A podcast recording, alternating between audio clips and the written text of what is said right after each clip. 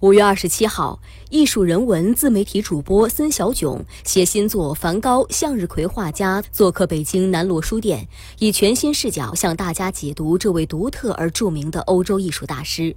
本次活动的主题为“梵高：一个平民英雄的觉醒”。作为欧洲美术史上的后印象派三杰之一，自1890年7月29号梵高逝世以来，一个个关于他的惊世骇俗的故事，随着一幅幅绚烂无比的向日葵走进了公众视野，使得这位一生只卖出过一幅油画的苦难画家，在人们心中的形象日渐清晰，也日渐离奇。关于梵高的书呢，这个市面上有很多。但是我们更多的看到呢，是梵高是作为一个病人画家出现啊，或者说一个被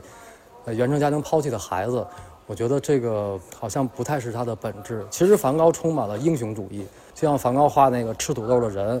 他为什么会那样呢？对吧？然后梵高为什么他的价值观就跟荷兰主流价值观相背离呢？实际上，梵高他一生他对荷兰的贡献就是让这个民族觉醒。作者森小炯耗时三年完成这本心血力作，在《梵高向日葵画家从巴黎到阿尔》一书中，作者以详实的史实和独特的视角，呈现出梵高的世界中不只有苦难、癫狂以及原生家庭的伤害，更有作为一名青年艺术家的男儿义气与壮志豪情，让广大读者对梵高的人生和艺术有了新的思考。关于梵高的书其实也很多，但是这本书很有特点，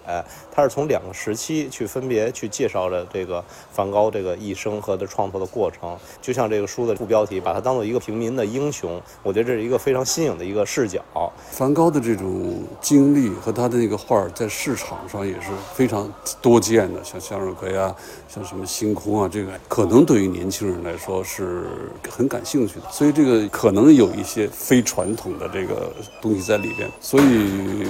对于我们的美誉，对于我们的这个孩子的这个影。响，或者说对于家长都有吸引力的。